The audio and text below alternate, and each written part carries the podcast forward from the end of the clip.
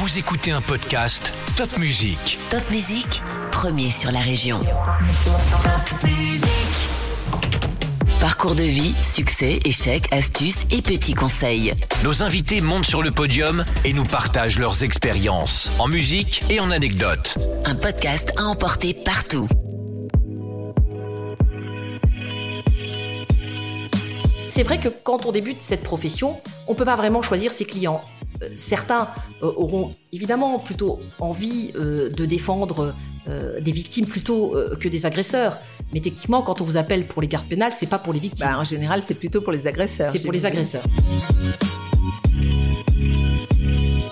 Moi, au début de ma carrière, j'ai beaucoup été désigné pour des hold-up. Alors il faut comprendre une chose, c'est que euh, les braqueurs euh, ou les, délinquants ont tendance, même s'ils sont coupables, à faire croire à leurs jeunes avocats qu'ils sont innocents. Ce n'est pas au client à démontrer euh, qu'il est innocent, c'est au ministère public, au juge d'instruction chargé du dossier, de démontrer qu'il est coupable. On ne peut pas réduire un individu par un acte où on, on l'estampille en monstre, et après on s'en débarrasse. Les choses sont plus nuancées. Maître Valérie Gletti est avocate au barreau de Strasbourg et elle opère principalement en droit pénal et droit de la famille. Si elle devient avocate par hasard, c'est avec passion et engagement qu'elle exerce aujourd'hui. Maître Gletti monte sur le podium pour nous parler de son métier, de ses convictions et de ses combats pour que la justice l'emporte. Elle défend les victimes, surtout les enfants. C'est le sens qu'elle a donné à sa vie. Rester concentré, garder une certaine distance devant l'inconcevable, écouter, accompagner, rassurer. Gagner et perdre aussi, mais ne jamais abandonner, c'est le quotidien de cette femme de cœur. Bonjour maître, Bonjour Caroline. merci de me recevoir dans votre étude, comme on dit. Alors, euh, avocat, c'est c'est un métier de conviction, c'est un métier passion. Alors, à la base, euh, moi, je suis rentrée euh, dans cette profession un petit peu par hasard, euh, mais euh, lorsque j'ai commencé à exercer, euh, j'ai adoré cette profession. Je suis tombée amoureuse de ce métier, et euh, aujourd'hui, c'est en effet une passion. Mais c'est vrai que sur le papier, quand j'étais étudiante en droit, j'avais pas eu l'idée initialement de devenir avocat. C'est-à-dire, vous faisiez des études de droit pour devenir quoi? Bah, j'avais euh, fait un, un bac scientifique à la demande de mes parents et euh, j'avais compris une chose lorsque j'avais obtenu mon bac scientifique euh, à l'arrache euh, avec 10,00 de moyenne. Donc j'ai échappé à, vraiment euh, à la dernière limite euh, du rattrapage. J'avais compris une chose, c'est que il était hors de question que pour le reste de ma vie je fasse des mathématiques ou de la science physique. J'étais écœurée à vie. Et donc euh, j'ai été voir mes parents en leur disant euh, je n'en peux plus des maths et de la physique. Donc maintenant que j'ai le bac en poche, j'envisage deux orientations soit histoire de l'art, soit droit. Et mes parents, en cœur, ont dit euh, choisis droit, choisis droit, parce qu'ils percevaient, euh, même s'ils n'avaient pas fait beaucoup d'études supérieures, que ça m'apporterait beaucoup plus de débouchés. Donc, je suis rentrée à la fac de droit, un peu comme si j'avais vu la lumière. Donc j'étais rentrée. Mes parents vivant à Strasbourg, c'était plus commode pour moi. Mhm. Et puis à l'époque, il y avait pas tout ce qui est parcoursup, etc. À partir du moment où vous aviez un bac, vous pouviez vous inscrire à n'importe quelle faculté de votre choix. Donc, euh, j'ai été inscrite à la faculté de droit de Strasbourg et euh, j'ai fait mes années, mais un peu comme on fait les années de lycée, c'est-à-dire que ben, je réussissais chaque année, les vacances passaient, je rentrais dans l'année supérieure que je réussissais, et puis euh, de fil en aiguille, euh, j'ai eu euh, bac plus 4, et puis bac plus 5, et à un moment, s'est posé quand même la question de mon, orient- mon orientation, surtout que mes parents qui finançaient mes études ont commencé à se dire, ça- va falloir que ça s'arrête. Oui, voilà. Qu'un jour, on s'y mette un petit peu. Et en fait, j'ai fait un stage. Lorsque j'avais bac plus 5, j'avais une spécialisation en propriété industrielle. Donc, c'est tout ce qui est brevet d'invention, marque. Et je faisais un stage dans une société qui est Thomson Consumer Electronics, qui se trouvait à la Défense, qui était euh, à l'issue donc de mon bac plus 5, un DESS à l'époque. Et euh, pendant ce stage, je me suis ennuyée euh, pendant les trois mois de stage parce que j'étais dans un service juridique et euh, je m'apercevais que ça ne m'intéressait absolument pas alors qu'il y avait des perspectives d'embauche dans cette société. Mais euh, ce service juridique travaillait assidûment avec des avocats et je me suis rendu compte que ce qui était intéressant, c'était justement l'aspect contentieux Mhm. de ce type de matière et que euh, finalement euh, être dans le cabinet d'avocat, euh, être en contact avec les magistrats et aller plaider à la fin les procédures, c'était vraiment ça qui était intéressant.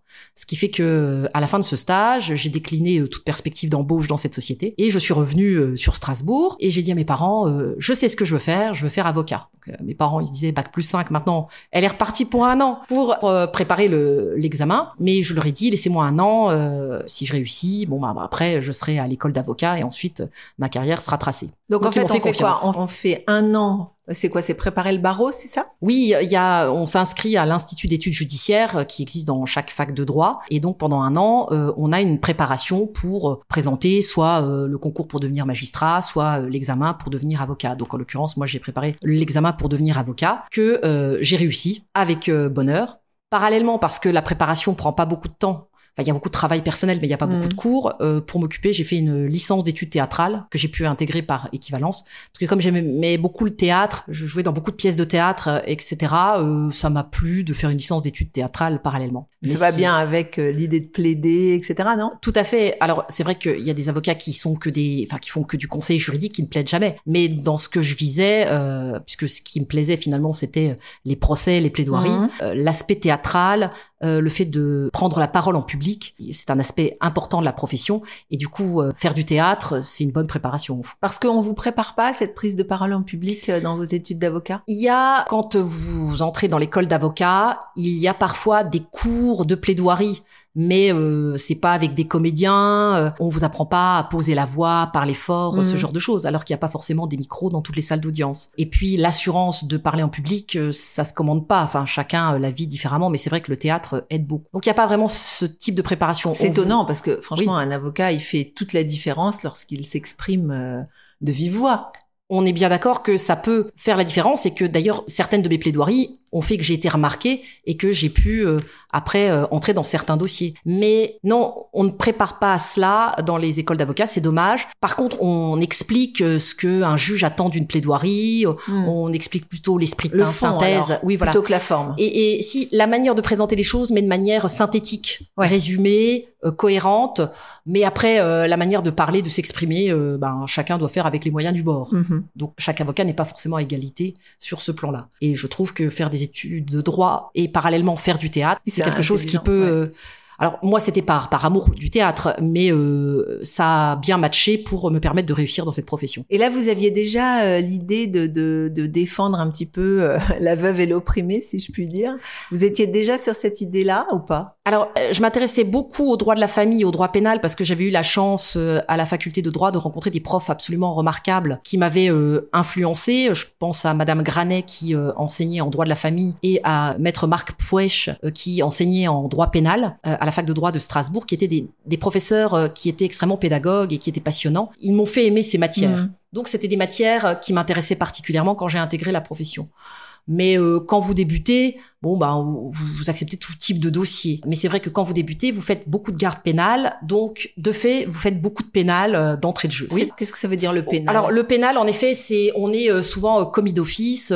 par exemple, quand on débute, lorsqu'une personne est placée en garde à vue, elle a droit à un avocat. Ouais. Et ce sont des avocats de permanence qui sont donc commis d'office. Donc on est sur des elle listes a pas de permanence. ce coup de fil où elle peut appeler son avocat, Alors, comme dans les films? si ça existe, mais ce n'est pas elle qui appelle son avocat, c'est donc l'officier de police judiciaire qui l'a placé en garde à vue, qui peut contacter l'avocat qu'elle a choisi. Alors si euh, elle savait qu'elle allait être placée en garde à vue, elle a prévenu euh, en amont un avocat. Mais très souvent, ce sont des gens qui ont commis une infraction pénale sans véritablement réfléchir, qui se retrouvent en garde à vue et là qui ne connaissent pas vraiment d'avocat ou l'avocat qui les a défendus un jour pour un divorce ou autre n'est pas disponible. Du coup, c'est l'avocat commis d'office, l'avocat de permanence ce jour-là qui va intervenir. Donc il y a les gardes à vue et puis aussi il y a des permanences devant euh, les juges d'instruction, les juges des enfants, le tribunal correctionnel. Donc on défend soit des mineurs délinquants, soit des personnes mises en examen devant le juge d'instruction, soit en effet des personnes qui sont prévenues. Et donc, tout ça fait que quand, quand on débute sa carrière d'avocat et qu'on est sur les gardes pénales, de fait, on a des clients qui sont ben, euh, des délinquants. Que vous choisissez pas. Voilà. Non, soit mineurs, soit majeurs, mais qu'on n'a pas choisi. Eux non plus nous ont pas choisi, mais après, euh, à charge pour l'avocat de, de bien défendre, d'être très professionnel. Et le cas échéant, si le client est content, du travail, ben, il garde vos coordonnées, puis il vous appelle, pas forcément pour une autre affaire de droit pénal, mais euh, par exemple, moi, finalement, j'ai commencé en droit de la famille tout bêtement. J'avais défendu euh, un monsieur qui était représentant de commerce et, qui avait été euh, arrêté suite à un déjeuner arrosé pour euh, alcool au volant. Mmh. C'était pas un délinquant habituel, c'était pas un alcoolique, mais bon, voilà, il avait un verre de trop, il avait eu un contrôle et il était passé au tribunal correctionnel. Je l'avais bien défendu, il était content de moi. Et le jour où il a divorcé, il a fait appel à moi. Et comme j'ai eu un excellent résultat pour sa procédure de divorce. Il a parlé de moi à son frère quand celui-ci oui, a le divorcé. bouche à oreille. Voilà. Il y a vraiment ce phénomène de bouche à oreille. C'est-à-dire que quand vous avez un client qui est content, tôt ou tard, il parlera de vous et il donnera vos coordonnées et euh, un client content, ça vous ramène 10 clients euh, qui ensuite euh, veulent faire appel à vous pour leur propre dossier. Bien sûr. C'est clair. Alors quand on est jeune avocat comme ça, on, on, on, traîne dans le tribunal, on a un bureau, on, appartient à un cabinet, comment ça se passe? Alors à l'époque, donc c'était il y a 26 ans, puisque j'ai prêté serment en 1997, euh, la loi imposait euh, de travailler obligatoirement pour un avocat pendant les deux premières années de carrière, ce qui n'est plus le cas aujourd'hui. Aujourd'hui, un avocat qui sort de l'école d'avocat et qui a prêté serment peut s'installer à son compte. Mais la, loi impose que euh, l'avocat, que ce soit à l'époque ou aujourd'hui, doit avoir un bureau. Ah, un bureau dans lequel il, peut recevoir voilà, ses clients. Il, ça peut pas être un bureau tribunal, ça c'est pas possible. Donc euh, moi à l'époque, il peut pas être nomade, il peut pas aller chez le client. Alors il pourrait rendre visite, mais il est obligé d'avoir une adresse professionnelle, d'accord, officielle adresse à laquelle il peut recevoir décemment euh, un client, c'est-à-dire euh, voilà une table euh, et trois chaises. Quoi. D'accord. Donc à l'époque, moi, je devais parce que c'était une obligation travailler pour un, avocat pendant deux ans, ce que j'ai fait. Et au bout de deux trois ans, j'avais pas mal développé ma clientèle. De sorte que bah déjà j'étais plus obligée de travailler pour un avocat et je me suis donc installée à mon compte. Donc là, ça devient une profession libérale. Vous êtes oui. Entrepreneur, finalement. Alors, d'entrée de jeu, on est profession libérale, mais quand on travaille pour un avocat, on lui fait une facture. D'accord. Donc, mais on est déjà. On reste quand même profession libérale dès, le, dès le, départ. Mais là, après, ben, vous installez à votre compte, donc euh, vous avez votre propre adresse, votre plaque. Vous vous installez le cas échéant avec d'autres avocats, mais mmh. vous êtes à votre compte, vous travaillez plus pour un avocat et vous facturez directement à vos clients.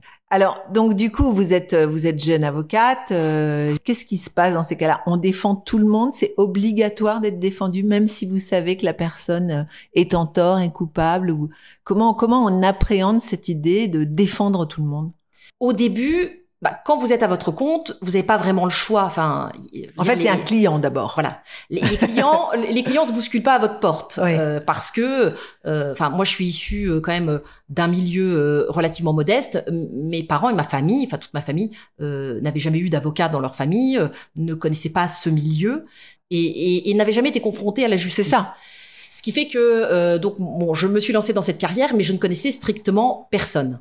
Personne ne m'envoyait de clients. J'étais nobody. Et en plus, on peut, on n'a pas le droit de faire de pub. Non, à l'époque, on pouvait pas. Maintenant, c'est possible, mais à l'époque, ce n'était pas possible. Ce qui fait que c'est juste sur réputation. Donc, évidemment, comme ça se bouscule pas au portillon lorsque vous installez à votre compte, euh, bah, vous êtes la technique, c'est d'être très disponible pour les gardes pénales.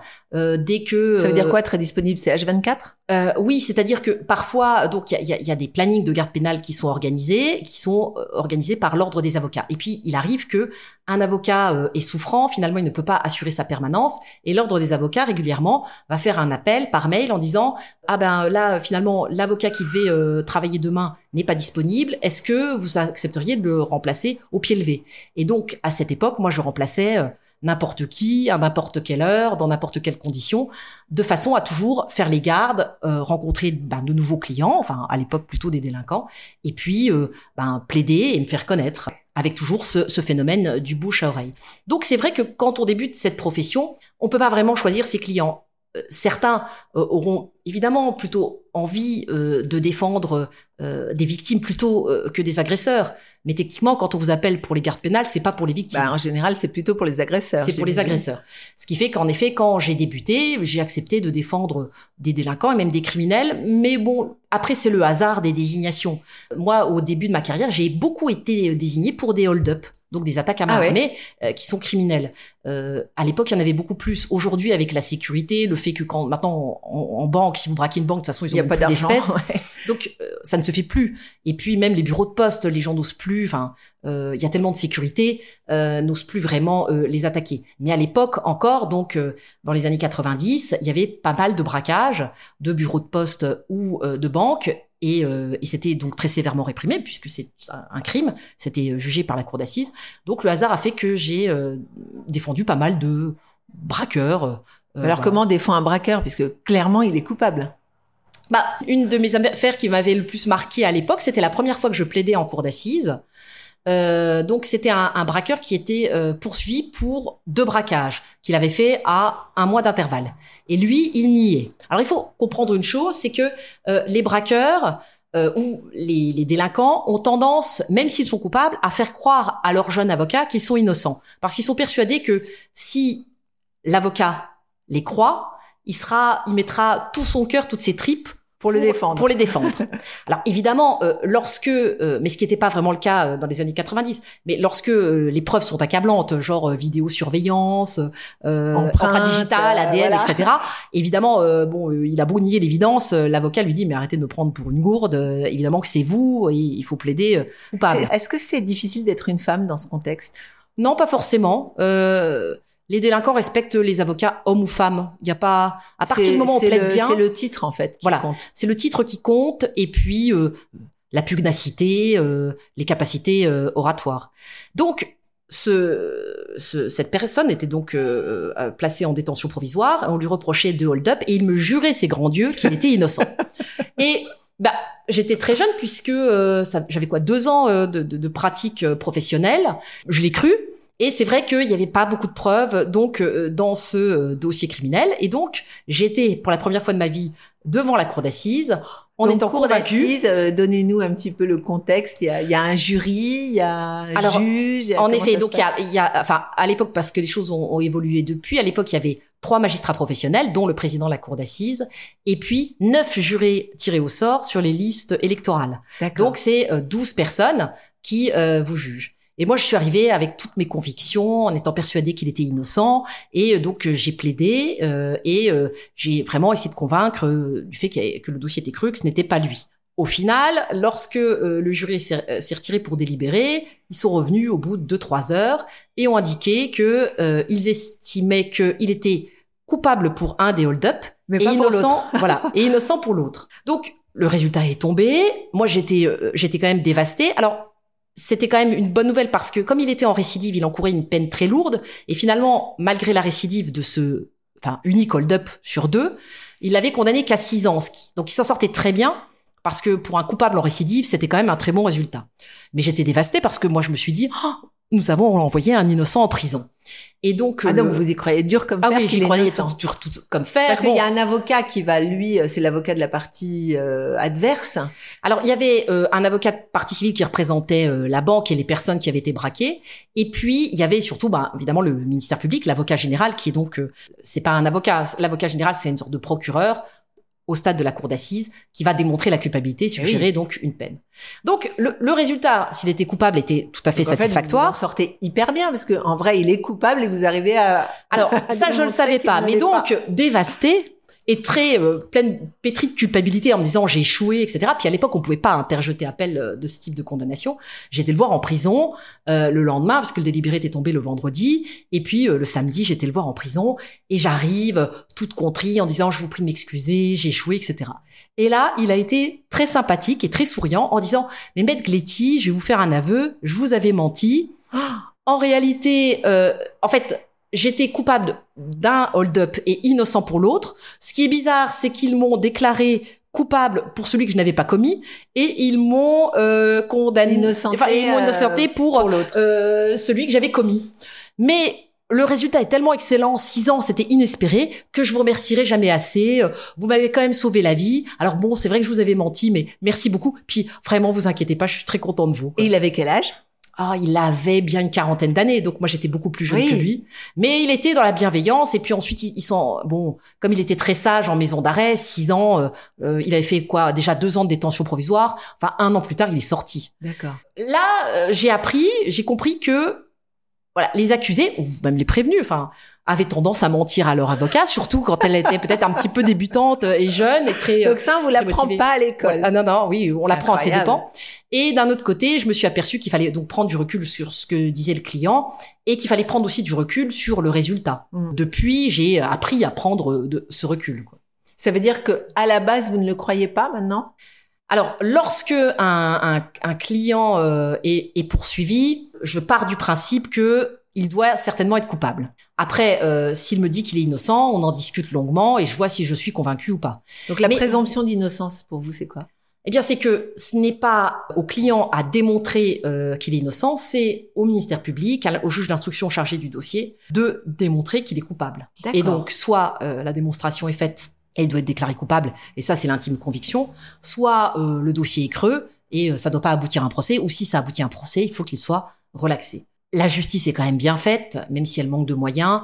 Les juges d'instruction sont quand même très compétents. Donc, euh, lorsque ça aboutit à un procès correctionnel ou à un procès d'assises, il y a quand même des éléments à charge. Et de plus en plus, puisque euh, ben, il y a 26 ans, il y avait très peu de preuves scientifiques. Oui, il y en a de plus en plus, l'ADN, etc. C'est pas vieux. Hein. Oui, donc oui, c'est depuis fin des années 90, début des années 2000, où la police scientifique, avec l'ADN, avec le luminol, avec des tas de choses, aussi avec la, hum, la téléphonie, on peut géolocaliser une personne, savoir si son téléphone avait borné, etc.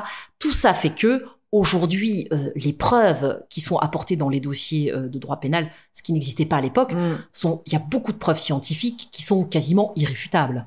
Et puis, il faut aussi se dire une chose, c'est que beaucoup de nos délinquants, c'est pas non plus euh, des génies du crime.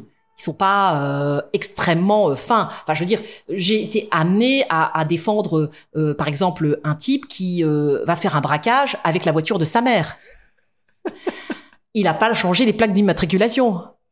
Et donc après, il s'étonne de se faire retrouver, mais parce qu'il fait un braquage, en garant la voiture de sa mère dans la rue où il fait le braquage, où il y a des euh, caméras de vidéosurveillance, et il braque un donneur kebab où il y a une caméra de vidéosurveillance. D'ailleurs, quand il l'a braqué, le, monsieur derrière son comptoir dans le donneur, devant le donneur kebab a donné l'argent tout en disant souriez, vous êtes filmé. Ah, c'est incroyable. Parce qu'il faut avoir de l'humour dans ce cas-là, puis il faut collaborer parce que mmh. ce serait dommage de mourir pour ça. Beaucoup mais là, se font attraper. indéfendable alors. Comment vous faites? Bah, après, euh, bien sûr qu'on reconnaît un coupable? Là, vous, bah, là, maintenant, vous savez qu'il est coupable. Voilà, je sais qu'il est coupable et c'est irréfutable qu'il est coupable. Le but est, pas de dire ou d'alléguer qu'il est non coupable, ce serait stupide et prendre les, les juges pour des imbéciles. Le but est plus d'expliquer comment on en est arrivé là. Donc de réduire sa peine. En fait, il faut comprendre que pour euh, pour trancher le, au pénal, le juge il doit prendre euh, en compte trois critères évidemment le trouble à l'ordre public, donc la gravité de l'infraction commise, hein, de la violation de la loi.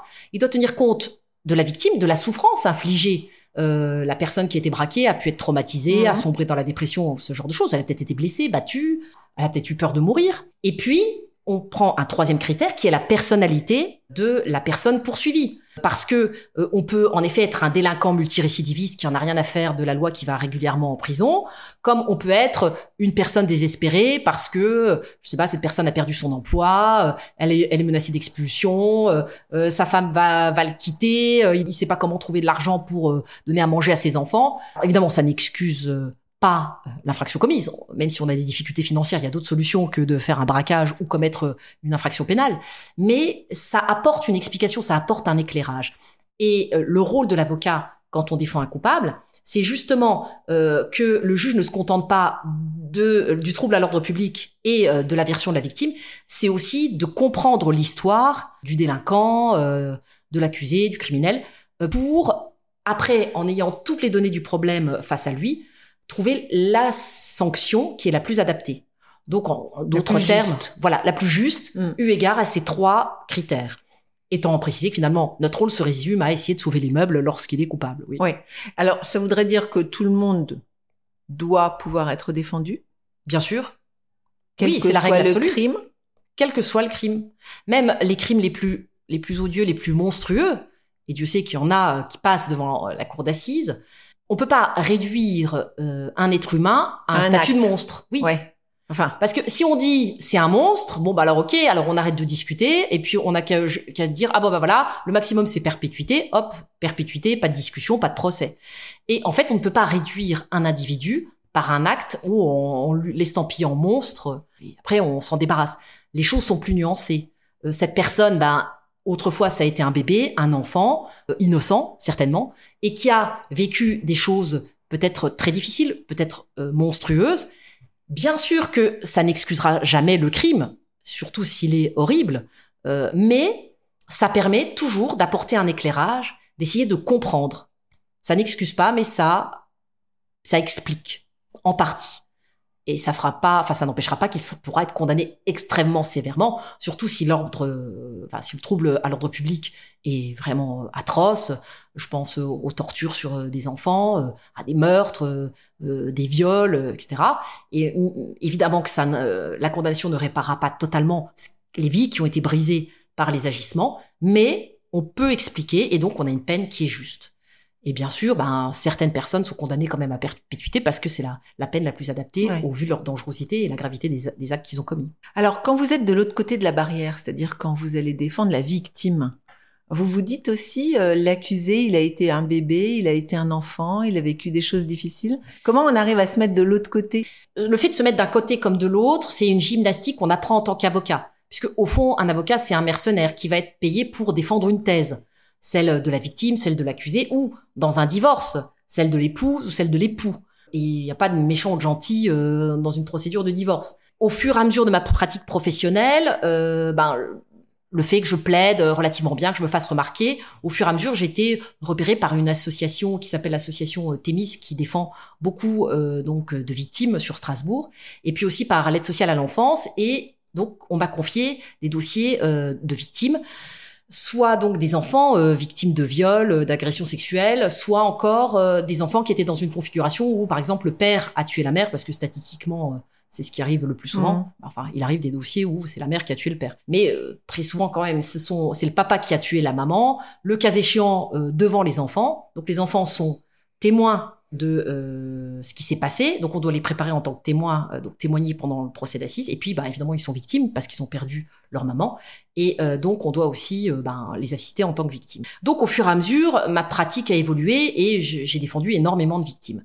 Du coup, mon rôle là, euh, quand je défends une victime, c'est d'obtenir la condamnation, évidemment, euh, de l'accusé et accompagner la victime pour que, enfin, faire autant que faire se peut, le procès se passe bien, euh, la préparer en tant que témoin si nécessaire, donc préparer son témoignage et puis l'accompagner pour que elle comprenne le procès, que ce soit le moins traumatisant possible et qu'elle obtienne la condamnation de la personne pour ensuite pouvoir essayer de tourner la page et de reconstruire sa vie je ne perds pas de vue que la personne en face de moi, donc l'accusé, euh, ça a aussi été un bébé, comme nous, le disions.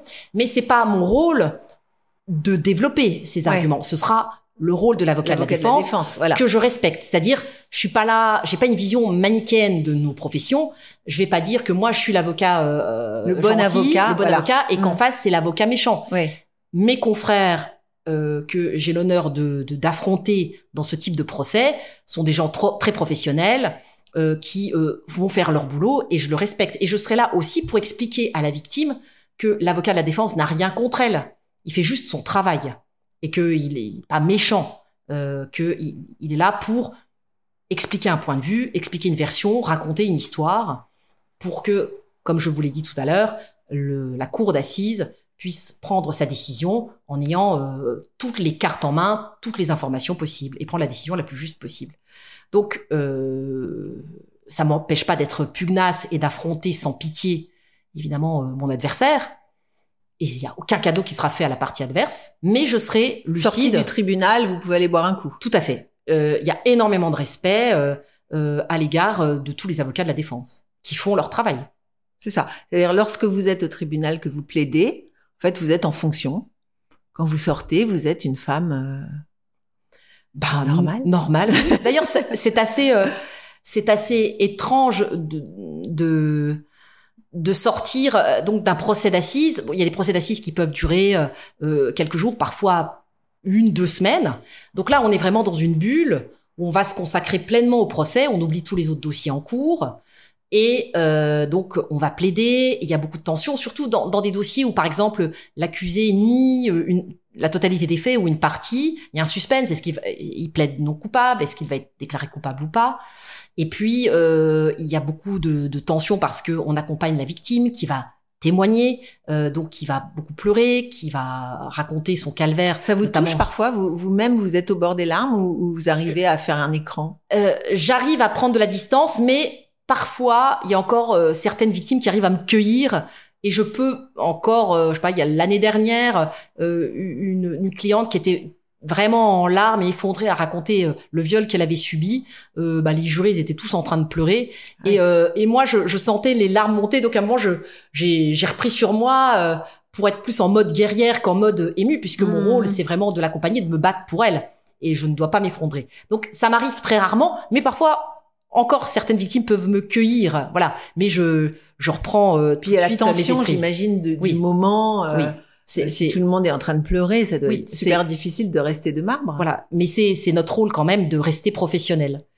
Donc quand euh, on a vécu tout ça et qu'enfin la cour d'assises après euh, euh, s'être retirée pour délibérer revient et dit qu'il est coupable, euh, le condamne. Enfin euh, voilà tout ça, on a euh, voilà la victime elle vous tombe dans les bras, euh, sa famille vous remercie. Et là oh, c'est difficile de pas prendre le melon parce que vous devenez une sorte de super héroïne. Et donc euh, vous sortez de la cour d'assises après avoir gagné comme ça, Vous flottez. quoi. ah oui, voilà, voilà, on flotte, euh, on est gonflé à bloc. Moi, j'ai l'impression de sortir, j'ai une sorte de grande cape qui flotte dans le vent derrière moi. Je suis vraiment une super héroïne. C'est vraiment génial. Je suis trop fière de moi. Les vi- la victime est hyper reconnaissante, tout ça. Et puis, je rentre chez moi et soudain, il y a mon mari qui va dire, euh, ah bah, t'as pas fait les courses? Il y a rien dans le frigo? et mes enfants qui disent, oh, mais il y a plus les céréales que j'aime et euh, qu'est-ce qu'on va manger demain matin? Et soudain, parce que vous avez quand même une famille qui est, bah, votre famille, quoi, et qui est plus terre à terre, qui va tout de suite vous remettre d'équerre, hein, Ouais. et euh, tout de suite vous n'êtes plus la super héroïne, vous êtes euh, maman qui euh, depuis une semaine euh, s'est plus occupée ben, du dossier d'assises que du reste, et qui a oublié de faire les courses, qui a oublié ci, qui a oublié ça, et qui va dire ah bah, bah attendez je vais je vais ressortir, je vais aller racheter deux trois trucs, etc. Donc c'est bien parce que ça vous remet aussi euh, un petit peu euh, euh, les pieds sur terre, et puis il faut pas non plus euh, prendre le melon quoi. On n'est pas des super héros, mais parfois on a ce petit sentiment furtif qui euh, euh, est vraiment euh, génial quoi. Il y a une musique que vous mettez quand vous êtes comme ça euphorique. Il y a une musique quand je vais affronter un adversaire, il faut des, des musiques qui sont très très fortes, très rythmées et, et parfois un peu agressives pour euh, justement ça donne une sorte d'énergie comme ça pour le combat. quoi. Ouais. Voilà, ça fait monter l'adrénaline et après je suis gonflée à bloc pour affronter n'importe qui euh, lors de- d'un procès. quoi. Tu bosses toute ta vie pour payer ta pire tombale. Tu masques ton visage en lisant ton journal. Tu marches tel un robot dans les couloirs du métro. Les gens ne te touchent pas pour faire le premier pas. Tu voudrais dialoguer sans renvoyer la balle. Impossible d'avancer sans ton gilet pare-balles. Tu voudrais donner des yeux à la justice. Impossible de violer cette femme pleine de vices. Antisocial, tu perds ton sang-froid. Repense à toutes ces années de service. Antisocial, bientôt les années de sévices. Enfin le temps perdu qu'on ne rattrape plus. Il vous arrive de perdre. Oui, bien sûr. Le, le juge revient et finalement euh, la personne euh, est acquittée. Voilà, et ça m'est arrivé deux fois. Euh, une fois dans un dossier criminel en 2001, euh, où en fait ça concernait donc euh, une cliente qui avait disparu depuis des années et on soupçonnait euh, que la personne, la dernière personne qu'elle avait croisée était coupable. Et, euh, et donc euh, le problème c'est que c'était une disparition en 87, un procès en 2001 euh, à l'époque où, comme on l'a dit tout à l'heure, euh, il n'y avait pas euh, de police scientifique. Donc, c'était quelque part euh, une disparition et un meurtre sans cadavre, sans véritable mobile et sans aucune trace scientifique, puisque à l'époque, bah, on n'en cherchait pas et qu'on n'en avait pas. Et donc, euh, cette personne plaidait euh, de manière assez convaincante le fait qu'elle était innocente et que c'était pas parce que euh, il était la dernière personne que euh, cette femme avait disparu, euh, ouais. voilà, la- la- à l'avoir croisé. Ça voulait pas dire qu'il était coupable et donc il avait été acquitté. Ça avait été très dur parce que moi j'étais convaincue que c'était lui et puis aussi euh, euh, Madame l'avocate générale était convaincue et on était euh, Et qu'est-ce qui faisait que vous étiez convaincu puisqu'il n'y avait pas de preuves? Parce qu'en fait euh, c'était quelqu'un qui avait un casier judiciaire, qui était impliqué dans des affaires de viol, euh, qui était quand même un prédateur Donc il sexuel avait un passif quoi. qui avait quand même un passif et euh, pour des raisons qui étaient plus logiques mais euh, vous savez euh, comme quand vous lisez un roman d'Agatha Christie euh, Hercule Poirot à la fin il réunit tout le monde il dit ben ce qui est le plus logique c'est que ça s'est passé comme ci comme ça mais il n'a pas véri- véritablement de Ouais, ouais, mais c'est la seule explication cohérente et logique donc c'était la seule explication Mm. cohérente et logique pour des tas de détails que je vous épargnerai Et du coup, vous, vous étiez avocat de la famille de la victime. oui, voilà, la- euh, avocat de la famille de la disparue. Et donc, euh, on avait vraiment été choqués. Et euh, bah, à l'époque, j'étais encore euh, jeune avocate puisque j'avais euh, trois, quatre ans de barreau. Et quand le résultat était tombé, on avait encaissé. Ça avait été très dur pour la famille de la victime. Et l'avocate générale m'avait invité à aller dans son bureau. Et quand on était rentrés dans le bureau toutes les deux, on s'était regardés, on avait pleuré. Ah parce que la tension avait été épouvantable et qu'on on avait un profond sentiment d'injustice. Et puis après, les années ont passé et il s'avère que euh, ben, cette personne qui, avait été acquittée a été impliquée en 2017 ou 2018 dans une autre disparition inquiétante pour laquelle elle a été condamnée, cette fois-ci, à la perpétuité. Mais le fait qu'il ait été impliqué dans une nouvelle affaire bien des années plus tard, où, euh, qui- enfin des affaires qui ressemblaient, mais vraiment totalement, c'est-à-dire qu'il était la, la dernière personne qui avait croisé le sillage de Mm. celle qui avait sonné à sa porte. Évidemment que, avec le recul, je suis intimement convaincu qu'il était coupable à l'époque. Mais il y a une vérité judiciaire, c'est qu'il a été déclaré non coupable et que maintenant on peut plus revenir en arrière. Donc là, oui, là c'est dur, c'est très rare, c'est très rare. En 26 ans de carrière, ça m'est arrivé que deux fois. Mais c'est vrai que ça marque et surtout quand on se dit, euh, il était déclaré coupable, mais en fait, euh, c'était bien lui. Mais on peut dormir la nuit? Oui, parce que parce que malgré cet échec-là, euh, en 26 ans de carrière, j'ai eu de telles multiples victoires, euh, tant de procès euh, d'enfants victimes de viols, d'agressions sexuelles, qui euh, bah, qui ont été victorieux, avec toutes ces victimes qui sont reconnaissantes et qui réussissent à reconstruire leur vie, qui parfois euh, reprennent contact avec moi des années après. Certaines des victimes ont fait le choix de faire des études de droit et certaines sont devenues Ah avocats ouais, depuis. C'est beau. Donc, il y a une telle reconstruction après Ouais. que on se dit bien, bien sûr, euh, bah, la justice n'est pas parfaite, hein, elle a les moyens qu'elle a, et, euh, et ce dossier on l'a perdu parce que à l'époque il n'y avait pas de police scientifique Mm. et que du coup, bah, avec les moyens du bord, la cour d'assises elle a fait ce qu'elle a pu euh, et elle pouvait pas faire mieux. Est-ce qu'un bon avocat, ça fait euh, changer la donne? Est-ce qu'un bon avocat peut faire libérer un, criminel ou est-ce que c'est pas le problème? Alors, euh, un bon avocat euh, de, la défense, euh, s'il est pugnace et déjà s'il est très proactif au stade de l'instruction, donc il y a toute la phase d'enquête menée par un juge d'instruction dans un dossier criminel et ensuite il y a la phase de procès. Donc un bon avocat, s'il s'intéresse vraiment à l'instruction, qu'il la suit au détail et que chaque Enfin, lorsque son client allègue être euh, innocent et qu'à chaque euh, témoignage qui va plutôt dans son sens, il demande des investigations Il complémentaires. amplifie. Voilà, il euh, amplifie, ouais. il essaye, voilà. Et qu- qu'ensuite, pour le procès, il fait citer tous les témoins qui vont plutôt dans son sens. Oui, un bon avocat, un peu pugnace, un peu technique, qui va réussir à bien présenter les choses en, en insistant, en attirant l'attention de la cour d'assises sur ben, les éléments, le cas échéant, incohérents du dossier, peut bien sûr faire la différence. C'est sûr qu'un avocat qui est euh, commis d'office, qui s'intéresse pas à son client, qui le laisse croupir en prison, qui laisse faire les investigations et qui demande jamais euh, euh, une confrontation, l'audition de tel ou tel témoin qui pourrait venir en aide à son client, s'il est négligent, oui, ben ça peut faire la différence par rapport à un avocat qui va avoir une idée plus claire du dossier, qui va se battre sur chaque point, chaque détail, pour petit à petit réussir à emporter la conviction du côté de son client. Et bien évidemment, pendant le procès, un très bon avocat peut déjà donc euh, par le choix des témoins, les questions qu'il va poser, la manière dont il va poser aussi les questions euh, à la victime, qui donc euh, dit qu'elle est victime de viol, mais il, a le droit de poser énormément de questions, donc le cas échéant sans être agressif, parce qu'il faut pas non plus agresser les gens, mais euh, en étant pugnace et en posant des questions pertinentes qui peuvent déstabiliser la victime, euh, la mettre face à ses propres contradictions, ça peut ensuite influencer une cour. Puis après, il y a la plaidoirie finale, mais je dirais que la plaidoirie c'est la cerise sur le gâteau, Ouais. c'est l'issue d'un travail de longue haleine et de plusieurs années. C'est pas lors de la plaidoirie finale que euh, on va changer la donne. Mais la plaidoirie finale, avec une démonstration, euh, euh, peut en effet avoir une influence, un impact. Donc, peut faire la différence. Alors vous me faites penser à un chirurgien, c'est-à-dire que le chirurgien, quand il est au bloc, plus rien n'existe autour.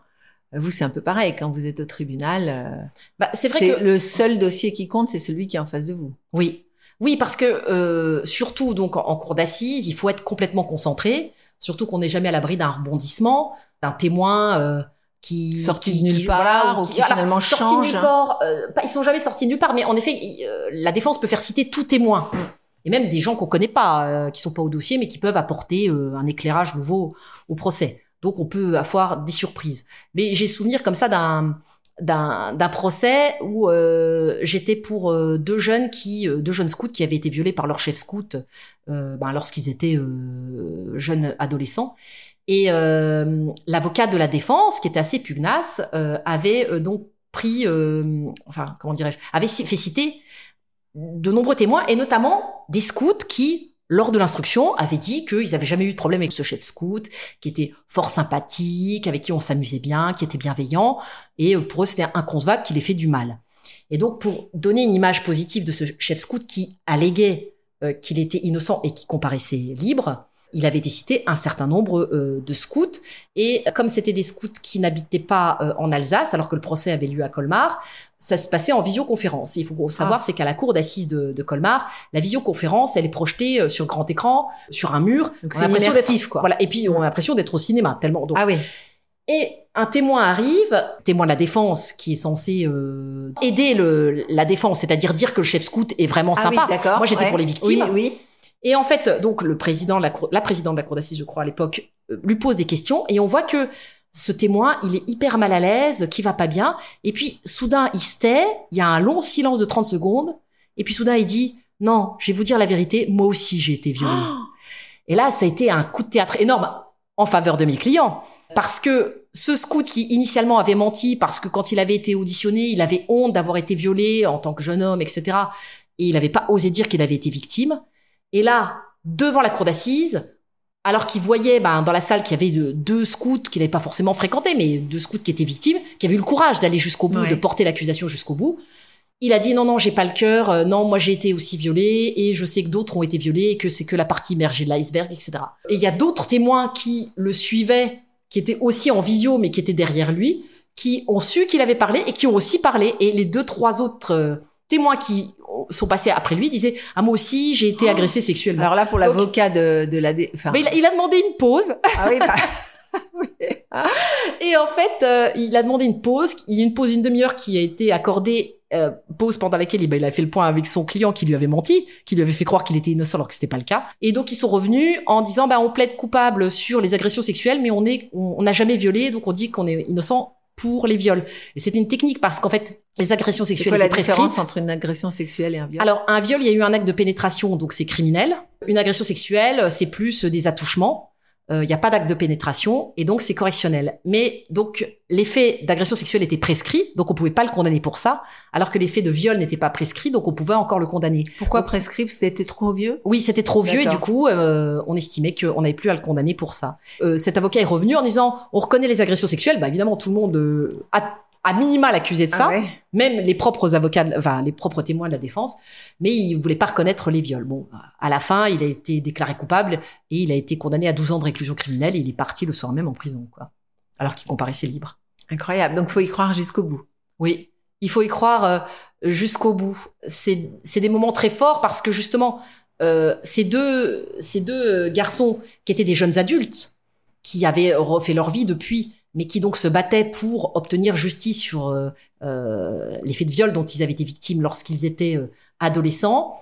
Ils m'ont demandé un truc à la fin du procès, donc il a été déclaré coupable, c'était terminé, et ils m'ont demandé s'ils pouvaient voir leur agresseur dans la bagnole de gendarmerie qui l'emmenait en prison. Ah oui, pour être sûr. Voilà, en fait, même si c'était fait et qu'ils l'ont vu embarquer, évidemment, avec les menottes au, voilà, avec les menottes au poignet, ils ont dit, alors que, voilà, ils, enfin, ils se connaissaient pas à la base, ils s'étaient même, enfin, ils se sont croisés euh, au procès. Hein.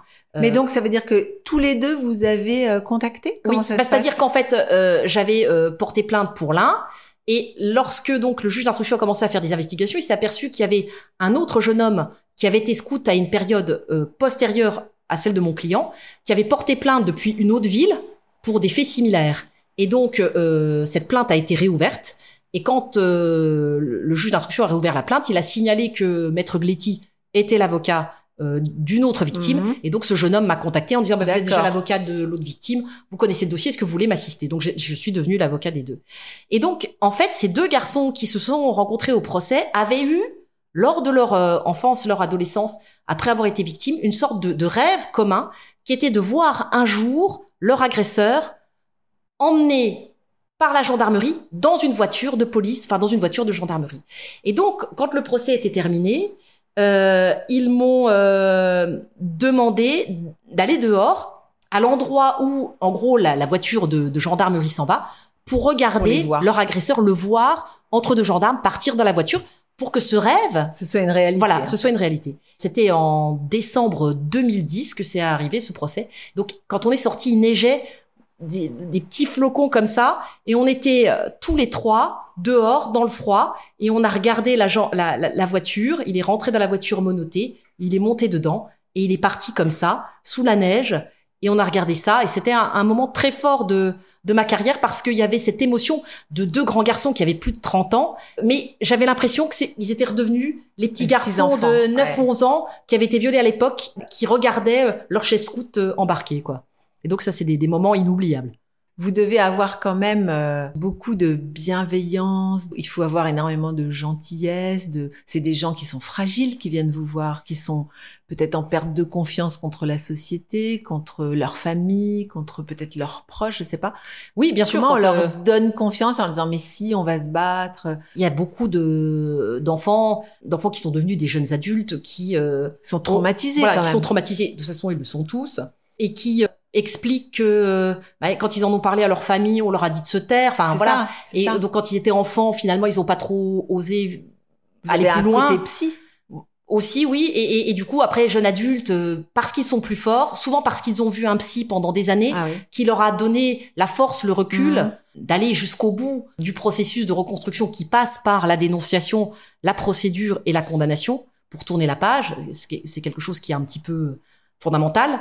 Alors, il y, y a plusieurs profils parce que ça dépend si vous avez été euh, violé mm, dans, enfin, par votre père, par enfin, un membre de la famille dont vous étiez proche, ou si c'était plus quelqu'un à la sortie d'une boîte de nuit ou ce genre de choses, etc. Enfin, évidemment, chacun le vit différemment, mais ce que il faut être empathique, donc sensible. Il faut euh, être très fin pour euh, leur expliquer les choses. Il faut le faire avec beaucoup de pudeur, et puis euh, aussi une belle énergie pour leur dire, euh, voilà, il- on doit apporter euh, quelque chose de positif, euh, une envie de se battre en disant oui d'accord à l'époque vous avez pas voulu vous avez pas été soutenu par la famille. Mais maintenant voilà il y a des éléments de preuve. On a découvert d'autres victimes telle preuve scientifique etc etc qui fait que euh, on se dit là voilà là il y a un coup à jouer. Là c'est possible. Là vous devez faire confiance euh, dans la justice. On peut y arriver. Et et ça donc doit être dur parce qu'aujourd'hui, on entend plein de témoignages de gens qui disent j'ai plus confiance en la justice. euh, de toute façon, ils vont aller en prison, puis dans deux ans, ils seront libres. euh. Alors, je suis pas d'accord. Euh, ça, ça dépend quelle infraction commise, mais par exemple pour des faits euh, de viol sur mineurs par personne ayant autorité, euh, alors bon, la peine maximale c'est 20 ans. En cour d'assises, l'agresseur se prendra au moins 8 ans, quoi. Enfin voilà. Et donc s'il y a eu une ou deux victimes, ça peut monter à 10, 12. Euh, 15 ans et puis évidemment s'il y a une multitude de victimes bah ce sera le maximum euh, c'est 20 ans donc euh, quand on dit euh, voilà il va prendre deux ans il va sortir tout de suite non, je suis pas d'accord. Euh, à partir du moment où les faits de viol sont avérés, la justice est, à juste titre, extrêmement sévère. C'est normal, parce que ça a détruit une vie. Faut comprendre une chose, c'est que une victime de viol, euh, après on dit, bah, comment on survit après avoir été victime de viol? En, fait, en effet, on, ne vit plus, on survit. Hmm. C'est ça qu'il faut comprendre. Donc, euh, une victime de viol, elle survit, euh, elle essaie de lutter contre elle-même pour pas s'autodétruire, pour pas se manquer de respect. Il y a, il y a beaucoup de victimes de viol qui tentent de se suicider, euh, qui sont dans des spirales de, de mise en danger d'elles-mêmes, d'autodestruction. Voilà, c'est plus une vie, c'est une survie. Et du coup, euh, euh, voilà, accompagner ce genre de victimes, c'est fondamental euh, d'être dans la bienveillance, dans la communication. Il n'y a pas de tabou, on se dit les choses. Parfois, elles perdent patience, je suis là pour les encourager et leur donner de l'énergie en disant il faut se battre. Et puis, euh, parfois, elles sont aussi gonflées à bloc et puis on y va. Et bien évidemment, euh, il y a une grosse préparation juste avant le procès d'assises pour que la victime ne craque pas, euh, qu'elle qu'elle ait la force de venir au procès, qu'elle ait la force de témoigner et qu'elle euh, puisse obtenir ce qu'elle attend. euh, du de A Ah à oui, Z. bah euh, j'ai leur portable. Si à un, un moment ça va pas, euh, euh, on s'appelle. euh, elles ont, elles peuvent me voir à tout moment. on est un lien très fort Hmm. pour que, enfin, je les porte à bout de bras pour que on arrive au résultat escompté. Alors comment vous avez euh, cette énergie, vous? Comment vous vous ressourcez? Bah, je, je pense. Alors, euh, vous aviez comparé avec euh, les, les chirurgiens. euh, les chirurgiens, quand ils opèrent, il faut, il faut qu'ils soient, qu'ils aient du, de la distance, parce que s'ils commencent à se dire, oh là là, mais si ma main tremble, mon patient il risque de mourir pendant l'opération. C'est à ce moment-là que la main tremble. Donc, ce qu'il y a, c'est qu'il faut avoir énormément de recul. Ça, c'est fondamental. Et puis, il faut avoir beaucoup d'humour, quoi. C'est, c'est Parce que aussi vous très voyez important. quand même la misère du monde Oui. On- tous on- les jours. Oui, oui, euh, bah pas tous les jours parce que je, je, je, croise pas des victimes de viol tous les jours, fort heureusement, mais euh, j'ai pas mal de dossiers euh, criminels en cours. je fais beaucoup de droit de la famille, mais aussi, bah, quand vous faites du droit de la famille, vous rencontrez toujours bah, des, des, des, gens qui sont aimés, et puis bah, c'est la fin d'histoire d'amour, donc c'est aussi un petit peu triste. Ça vous arrive de trouver que votre cliente est en tort ou votre client est en tort et dans, dans, dans une procédure de, de, divorce, par exemple? Disons que mon rôle n'est pas de juger, c'est le métier mais du, c'est dur, juge. ça, non? Alors, après 26 ans de carrière, euh, je dirais, euh, je, j'ai une, vision du couple qui est plus euh, dans la bienveillance, enfin dans la lucidité, c'est-à-dire que peut-être que nos générations, les générations d'avant, été élevées avec l'idée de ils se marièrent, ils eurent beaucoup d'enfants, et puis voilà, ça se termine bien le conte de fées.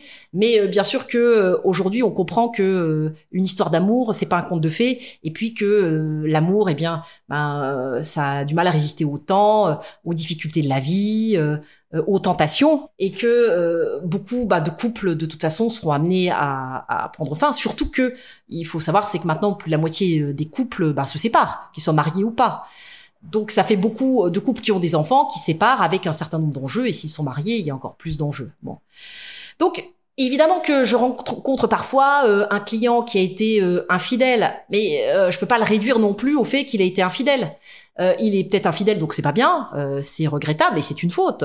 Euh, qui pourrait occasionner le prononcé du divorce à cet heure exclusif. Mais d'un autre côté, peut-être que euh, sa femme, euh, par exemple, à la fin, elle était pas sympathique, elle lui faisait la tête tout le temps, elle le critiquait ouvertement devant sa famille, il était malheureux, il a été voir ailleurs. Enfin, disons que ça ne se résume pas. Bon, c'est comme c'est comme notre discussion du début, c'est-à-dire que vous allez chercher à peut-être remettre dans un contexte voilà. une faute qui a été commise. Voilà. C'est-à-dire qu'il arrive que, par exemple, dans une procédure de divorce, euh, un client ou une cliente, hein, parce que hmm. l'adultère euh, c'est dans les deux sens, reconnaît que ben voilà, euh, elle a fauté ou il a fauté, mais c'était dans tel contexte hmm. de voilà, on s'entendait plus.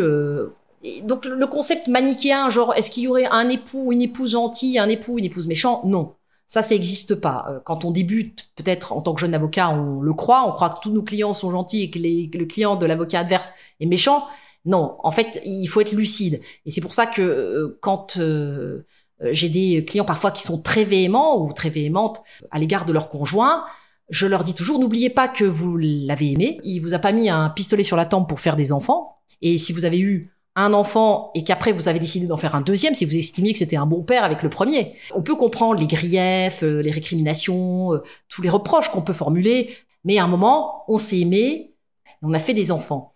Et ça, il faut jamais l'oublier. J'essaye aussi de, de, de, de calmer le jeu. Ça sert à rien de jeter de l'huile sur le feu dans ce type de, de, procédure et de voir dans quelle mesure on peut trouver un accord ou pas.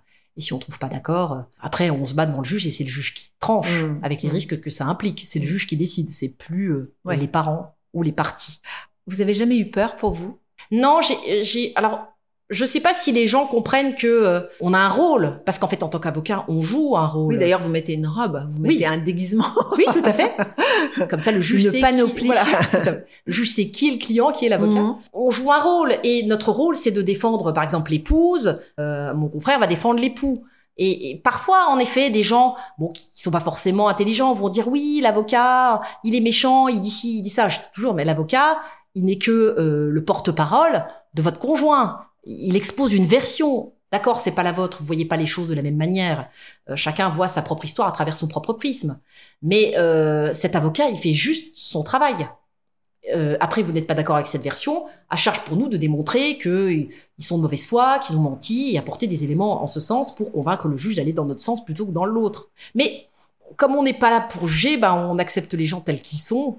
Oui, j'entends, mais dans une affaire criminelle, ce criminel que vous avez en face de vous, est-ce que il peut vous faire peur? Est-ce que vous pouvez craindre une réprimande euh, Non, je pense pas déjà parce que dans les dossiers une criminels, mafia qui s'abattrait sur vous. Non, parce que déjà bon, la mafia c'est très théorique. Hein. En plus, vous savez, dans les affaires de viol, ça concerne pas la mafia. c'est plus beaucoup de viols euh, dans intrafamiliaux. Euh, donc non, parce que c'est des gens qui sont condamnés sévèrement, puis après quand ils sortent de prison, ils ont juste envie de tourner la page et puis de passer à autre chose. Vous allez souvent en prison? Moi, j'y vais plus beaucoup. Euh, quand euh, j'étais jeune avocate et que je défendais en effet euh, des délinquants, j'allais régulièrement en prison voir mes clients. Mais maintenant que je suis plutôt du côté des parties civiles, bah j'ai pas l'occasion d'aller en prison. C'est extrêmement rare, ça m'arrive.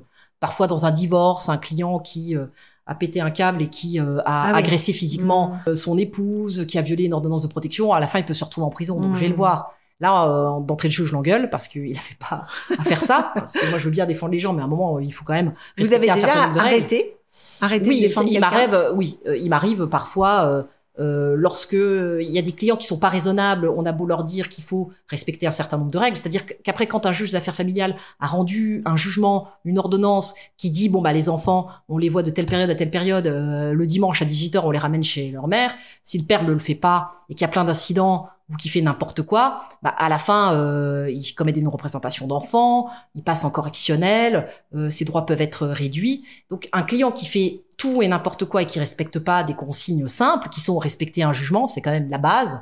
Euh, moi, il m'arrive de dire, écoutez, euh, puisque vous ne voulez pas entendre, vous n'êtes pas raisonnable, ça m'intéresse plus de travailler avec vous. Je peux me le permettre aujourd'hui. Ouais. C'est plus à l'époque, il y a 26 ans, où il n'y avait pas beaucoup de clients. Il y a, il y a parfois, par exemple, Ou des dame- affaires parfois que vous voulez pas défendre Oui. parce que euh, bah, par exemple, une mère qui viendrait, qui dirait mon mari m'a trompé. Alors en effet, c'est pas bien, elle est dans la souffrance et qui dit bah puisqu'il m'a trompé, je veux plus jamais qu'il voit les enfants. Ce sont deux choses différentes. Mm.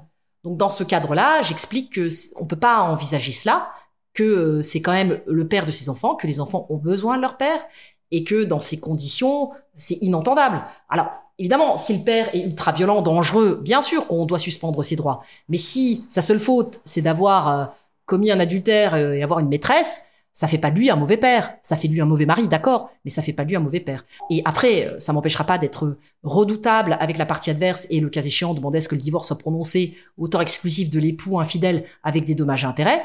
Mais par contre, euh, qu'il ait des droits euh, à l'égard de ses enfants, euh, à tout le moins un week-end sur deux, la moitié des vacances scolaires, c'est normal. Hmm. Alors votre plus belle victoire C'est celle euh, Ah. vous avez mis la cape tout à l'heure. Euh, bah, je mets la cape à chaque fois que je sors de la cour d'assises quand j'ai gagné. Donc ça arrive quand même souvent. Euh, non, je, euh, il n'y a pas de plus belle victoire. euh, Enfin, une des belles victoires, c'est celle que je vous ai racontée avec les deux scouts qui regardaient euh, leur chef scout euh, partir euh, dans la voiture. Euh, une, une victoire plus douce et amère que je peux vous décrire, qui montre toute la nuance et toute la difficulté de ce type de, de dossier. C'est donc, c'était dans une configuration où le papa avait tué la maman euh, devant les enfants.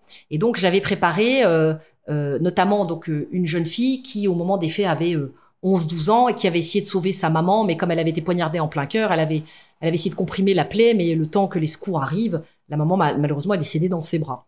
Et donc euh, à 11-12 ans, elle a témoigné contre son père puisque euh, ben, elle était le témoin direct de la mise à mort de, sa maman. Et donc il y a eu un procès qui a eu lieu euh, où elle a témoigné contre son père pour démontrer sa culpabilité. Et puis ensuite, je la représentais en tant que victime. Il y avait d'autres enfants. Mais elle, elle était, comme c'était une famille recomposée, elle était un des rares enfants qui était la fille de la victime défunte et la fille de C'est l'accusé. ça. Et lorsque donc euh, le verdict est tombé, il était condamné à 20 ans de réclusion criminelle. Et euh, ben, le procès s'est terminé et elle pleurait. J'ai été la voir et je lui ai dit euh, ben, bon je suis désolée oui je sais c'est dur mais pourquoi tu pleures? Et elle m'a dit je pleure pour deux choses. Je pleure parce que 20 ans c'est pas assez parce que c'était ma mère et je pleure parce que 20 ans c'est trop parce que c'est quand même mon père. Hmm. Des fois c'est des leçons de vie, de maturité Ouais, que, ouais. que vous découvrez.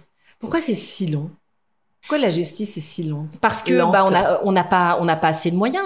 Il y, a- y a pas assez euh, euh, enfin je veux dire euh, la police la gendarmerie euh, manquent cruellement de moyens. Donc euh, voilà ils peuvent faire des tas d'investigations etc euh, respecter toutes les commissions rogatoires de tous les juges d'instruction du monde. Mais s'ils sont pas no- assez nombreux ils peuvent pas faire face à tout ce qu'on leur demande de faire il y a pas assez de moyens aussi au niveau euh, des juges d'instruction Enfin, je veux dire les juges d'instruction ne serait-ce qu'à Strasbourg ils croulent sous les dossiers ce, ce sont des juges très Il y a dévoués de plus euh, en mais- plus de, de, de, de faits criminels aujourd'hui? Euh, il y a toujours eu autant de faits criminels, mais simplement, par exemple, les faits de viol, notamment tout ce qui était inceste, c'était tellement tabou que Oui, beaucoup- on n'en parlait pas. On n'en parlait pas. C'était pas dénoncé et du coup, il n'y a pas de plainte. Il y a plus de faits délictueux ou criminels qui sont Connus. dénoncés, Oui, c'est ça. connus et donc qui impliquent des enquêtes, euh, des instructions. euh, voilà. et, et du coup, on n'a pas assez de juges d'instruction, on n'a pas assez de procureurs. Dans la cour d'assises, ils ont trouvé des solutions. Ils ont fait une réforme avec euh, donc euh, une cour criminelle départementale qui est peut-être plus rapide, plus efficace pour essayer de juguler le flot de dossiers criminels. De toute façon, il n'y a pas assez de greffiers, il n'y a pas assez de juges dans toutes les matières au tribunal. Et comme la justice euh, n'a un, pas assez de c'est un moyens, goulot voilà. d'étranglement. euh, Tout à fait, parce qu'on dénonce de plus en plus de, de choses. Il y a beaucoup plus, beaucoup plus d'associations, beaucoup plus d'accompagnement de victimes, donc ça c'est remarquable. Mais donc plus de plaintes, plus d'enquêtes. Et là, il y a vraiment un goulot d'étranglement. Alors dans ces affaires-là, ce sont pas forcément des gens fortunés. Qu'est-ce qui vous paye? Dans les affaires criminelles les plus graves, il y a le système qui est l'aide juridictionnelle, où lorsqu'on est victime de, faits criminels, on a droit à l'aide juridictionnelle automatique, c'est-à-dire que c'est un fonds euh, de l'État qui va payer euh, les avocats pour euh, toute leur intervention. Donc c'est des forfaits, bien sûr, en fonction des actes qui sont accomplis par l'avocat.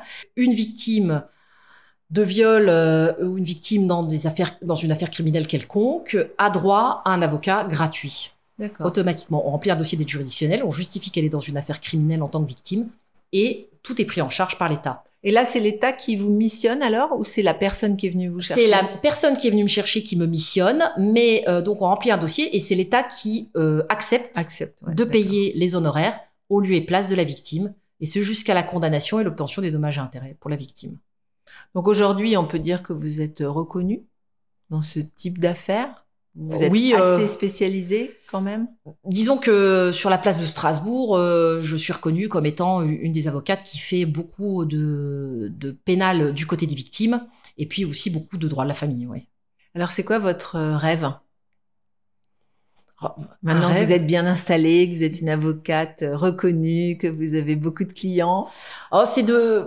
J'aime tellement mon métier, je suis tellement passionnée par euh, mon activité que j'ai envie de continuer à accompagner un maximum de victimes, euh, de continuer à les plaider euh, à la cour d'assises ou à la cour criminelle départementale pour aider encore le plus longtemps possible, et tant que voilà que j'ai l'énergie, euh, la foi dans cette profession, euh, pour que toutes ces victimes obtiennent gain de cause. Donc euh, chaque fois que une nouvelle victime dans un dossier criminel me confie la défense de ses intérêts, eh ben ça, me touche parce que je me dis on fait confiance et puis j'ai toujours cette énergie pour aller me battre et obtenir gain de cause pour cette personne.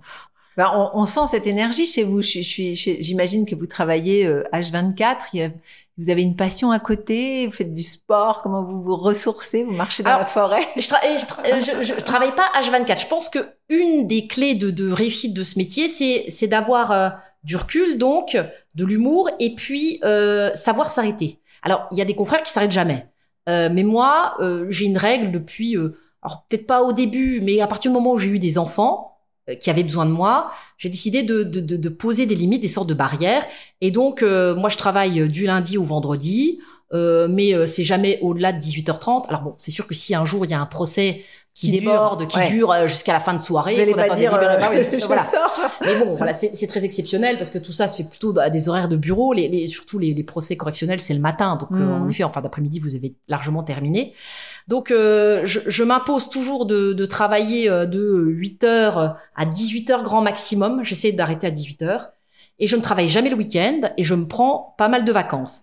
Et ça, c'est pas donné à tous les avocats, mais c'est fondamental. J'arrive à couper. C'est-à-dire que quand je rentre le soir à la maison, c'est comme si j'arrivais à appuyer sur un interrupteur, je ne pense plus au dossier. Et je suis tout à, à ma famille, Vous à mes arrivez amis. à ne Oui, voilà. plus y penser. J'arrive même à- pas raconter à votre mari ce que vous avez vécu. Ouais. Alors, j'y arrive tous les jours, surtout quand le quotidien est assez classique. Vous savez, des, des dossiers de droit de la famille, des petites correctionnelles. Quand parfois il y a un dossier très lourd, quelque chose de très dur qui arrive, parce qu'il y a quand même des dossiers vraiment qui, bah, qui peuvent vous choquer, que ce soit des photos, un contexte, la souffrance d'une victime. Rarement, mais ça peut m'arriver, j'irai deux, trois fois par an, de rentrer à la maison et d'avoir besoin d'en parler. Et euh, mon mari est très à l'écoute, mais c'est très rare. Parce que bon, bah, à force, on a une sorte de carapace, on se blinde, Ouais. bah, j'arrive à couper et puis ne plus y penser. J'ai envie de m'amuser, il y a vraiment cette, cette envie de vivre, euh, de, de rire, euh, qui est fondamentale, mais je n'y penserai pas. Et je fais pas de cauchemar, j'y pense pas. Mais euh, c'est voilà. ça, voilà. Et Ouais. le lundi, bon ben j'y retourne et là je rallume et je suis complètement concentrée sur les dossiers. Ça c'est fondamental. Beaucoup de mes confrères y arrivent. Ceux qui n'y arrivent pas ont plus de mal à, à supporter on cette fait, profession. On se fait grignoter, j'imagine. oui, parce que ça vous ronge de l'intérieur. Et, et puis a de voir de toute cette misère, je, Oui. je ne sais pas, euh, vous marchez dans la rue, vous, vous croisez quelqu'un, vous le trouvez peut-être bizarre, je ne sais pas. Est-ce que, est-ce Alors- que vous avez des antennes où vous vous dites, Alors, oh là là, euh, C'est vrai qu'on on a, on est plus paranoïaque. Euh, Notre rôle aussi en tant qu'avocat, c'est même de, pour vos enfants, non? Vous n'avez pas peur parfois? Alors, il y a un avant et un après. Lorsque euh, j'étais avocate et que j'avais pas d'enfants, euh, euh, j'étais pas trop sensible à la souffrance des enfants, mais quand j'ai eu des enfants, à l'instinct maternel, c'est pas négligeable. Euh, ben, euh, c'est sûr que si je croisais des victimes qui avaient l'âge de mes enfants, ça m'impactait Mmh. plus. Je me sentais plus concernée parce que je me dis, ça aurait pu être mes enfants. C'est sûr qu'on a tendance à être parano, mais euh, on peut être aussi impacté par certaines affaires. Euh, Il y avait eu, euh, il y a très longtemps, j'étais pas dans ce dossier, mais il y avait euh, eu, je sais pas, il y a une vingtaine d'années, des criminels qui kidnappaient des femmes lorsqu'elles sortaient du supermarché avec leur leur caddie, qui les braquaient et qui volaient les courses et qui kidnappaient la femme en la mettant dans le coffre d'une voiture. Il la violait et ensuite il la- l'abandonnait euh, dans la forêt, etc. Donc ce genre de choses faisait qu'il y a pendant une période, moi, mais comme euh, les juges et les greffiers et les avocates euh, qui étaient à Strasbourg, bah on, voilà, quand on faisait les plus courses, voilà, ou alors moi je faisais les courses, mais c'était jamais dans un parking désert, quoi. Ouais, ouais. Euh, je descendais jamais avec mon parking, mon caddie dans un par- parking désert, par etc. moment, vous devez entendre des trucs qui dépassent l'entendement que vous aviez même pas imaginé. Bien sûr. Donc, évidemment, on est confronté directement à, à ce type d'affaires et on est informé de ce type d'affaires parce que c'est notre métier. Oui. À force d'être toujours dans, Ah ce bain-là, on a l'impression que tout le monde est délinquant, qu'il y a un danger partout. Mais sûr. c'est après le recul professionnel où on se dit, c'est c'est parce que j'exerce cette profession que je suis confronté à ces dossiers. Ils viennent à moi, tous ces dossiers de viol. C'est pas dire que tout le monde se fait violer. Et tous les instituteurs, chefs scouts ou euh, hommes religieux ne violent pas les enfants, quoi. Donc, il faut à un moment euh, raison garder et puis euh, voir la vie euh, positivement et de manière euh, sereine, quoi. Alors, euh, maître, ce podcast s'appelle le Podium. Aujourd'hui, on va considérer que vous êtes sur la première marche du podium. Qui aimeriez-vous faire monter sur votre podium? J'irais sur la, enfin la première marche, je mettrais euh, mes parents et une amie à moi qui s'appelle euh, Catherine Gillet, qui est aujourd'hui notaire. Parce que euh, pourquoi? Parce que mes parents, ils m'ont fait confiance en, en m'incitant à faire droit et en me laissant faire toutes ces études de droit sans savoir finalement où ça me menait, parce que ça les dépassait un peu. Donc ils m'ont donné cette chance de faire ces études-là. Et euh, mon amie euh, Catherine Gillet, parce qu'elle était étudiante en droit avec moi, elle est euh, plus brillante que moi, mais ça a été une grande émulation pendant toutes ces années de faculté, euh, parce que comme elle était brillante, bah, j'avais envie d'être comme elle. Et euh, si j'ai réussi toutes mes années, c'est certainement aussi parce que je travaillais avec elle. Sur la deuxième marche, euh, je mettrai euh, deux avocats du barreau de Strasbourg qui sont malheureusement décédés, mais qui m'ont marqué. Il y avait maître euh, Ninon Méran, qui était une très grande avocate qui faisait du droit de la famille et du droit pénal pour les victimes, qui malheureusement est tombée malade en 2002 et qui m'a donc cédé sa clientèle. Euh, et euh, donc ce que j'ai fait, et en récupérant sa clientèle, ça m'a permis d'acquérir une certaine notoriété parce qu'elle avait pas mal de dossiers en cours. Et, euh, Ça a et ça, accéléré. ça a accéléré, euh, en effet, le processus du fait que je sois connue, remarquée Mhm. et qu'on me fasse confiance dans des dossiers de plus en plus importants. Et puis, il y avait une autre avocate qui s'appelait euh, Maître Denise Meder qui euh, a euh, voulu prendre sa retraite. Elle ne trouvait personne pour reprendre sa clientèle. Donc, elle m'a demandé d'administrer son cabinet. Donc, elle m'a donné ses clients, carrément, parce qu'elle avait trouvé que j'avais très bien administré l'étude de Maître Ninon Méran. Et, euh, et pour me récompenser de cela, elle a estimé que ses, clients seraient entre de bonnes mains. Et donc, avec la clientèle de Maître Meder, c'était surtout du droit de la famille. Ça m'a euh, permis d'avoir vraiment une, une très grosse réputation sur Strasbourg dans le domaine du, du divorce. Et sur la dernière marche du podium, le plus haut, je mets bien sûr mes enfants. Tous les trois veulent pas faire d'études de droit parce qu'ils trouvent que ça prend quand même du temps et puis que c'est quand même pas facile. Mais euh, mes enfants, avec leur humour, m'ont toujours remis un peu les pieds sur terre, justement. Même si j'arrivais avec un melon comme ça, et une certaine arrogance euh, suite à mes procès, ils ont, euh, avec leur humour et leur bienveillance, tout, ils m'ont toujours mis, remis à ma place et c'est très bien comme ça. Et puis, à côté de mes enfants, bien évidemment, je mets sur euh, la plus haute marche du podium mon mari, Christophe, qui euh, euh, m'accompagne, qui euh, m'écoute. En effet, quand vraiment j'ai des dossiers criminels très durs et que j'ai besoin d'en parler, j'ai une écoute favorable, énormément de bienveillance, beaucoup d'humour et euh, qui donc a une vision et qui m'encourage toujours à aller plus haut, plus loin. Donc c'est un merveilleux compagnon qui, grâce à son amour, fait que ben le soir après tout, euh, toutes ces affaires terribles, ces veuves et ces orphelins comme ça que j'ai défendus, comme vous dites, euh, ben, je me retrouve avec euh, quelqu'un euh, qui me fait rire et euh, qui me permet de profiter de la vie de manière sereine. Voilà. Et alors, on va renvoyer au podcast de votre époux, puisque j'ai eu la chance de l'interviewer, donc Christophe Lavigne, qui euh, est tellement fier de vous. C'est réciproque, comme vous le voyez. Merci beaucoup Valérie. Merci. Mmh, vous les femmes, vous le charme, vos sourires nous attirent et nous désarment. Vous les anges adorables, et nous sommes, nous les hommes, pauvres diables, avec des milliers de roses, on vous entoure. On vous aime et sans le dire, on vous le prouve. On se croit très fort, on pense vous connaître. On vous dit toujours, vous répondez peut-être. Vous les femmes, vous mon drame.